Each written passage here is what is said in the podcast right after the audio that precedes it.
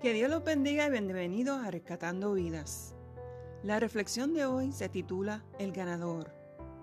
El perdedor siempre es parte del problema. El ganador siempre es parte de la respuesta. El perdedor siempre tiene un pretexto. El perdedor dice, eso no es mi trabajo.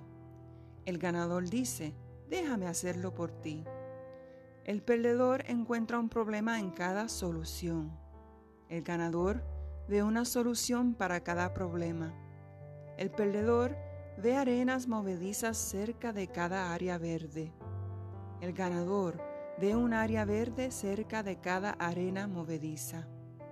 El perdedor dice que tal vez es posible, pero que es muy difícil.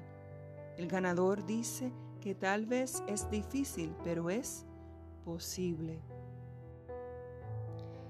Y el ganador es, entrega tu vida a Jesús. En Marcos 8, versículo 36 nos dice, ¿de qué sirve ganar el mundo entero si se pierde la vida?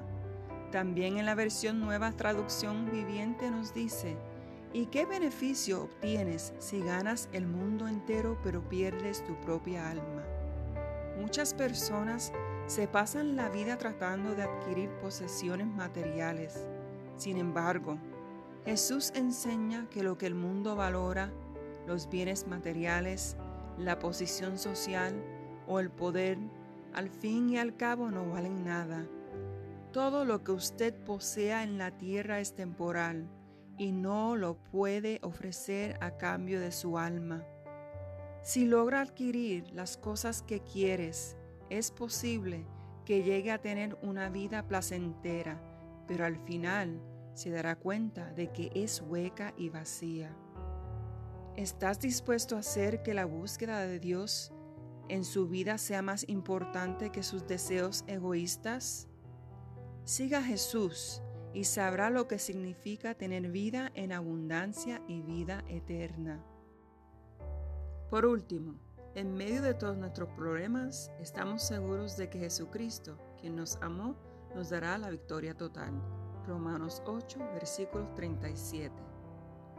Dios nos comunica la magnitud de su amor para que nos sintamos completamente seguros en Él. Pero si creemos cada día en las promesas del Señor, que son una expresión de su amor y de lo mucho que nos cuida, es por medio de ella que cumple con el plan que ha trazado para nuestra vida y con el propósito que tiene para su reino. Sus promesas incondicionales nunca cambian. No hay nada que podamos hacer para impedir que se cumplan. Debemos estar confiados en el Señor por siempre. Él nos quitará el temor. Si este mensaje es de bendición para usted, no dudes en compartirlo. Que Dios los bendiga en el nombre de Jesús. Amén. Amén.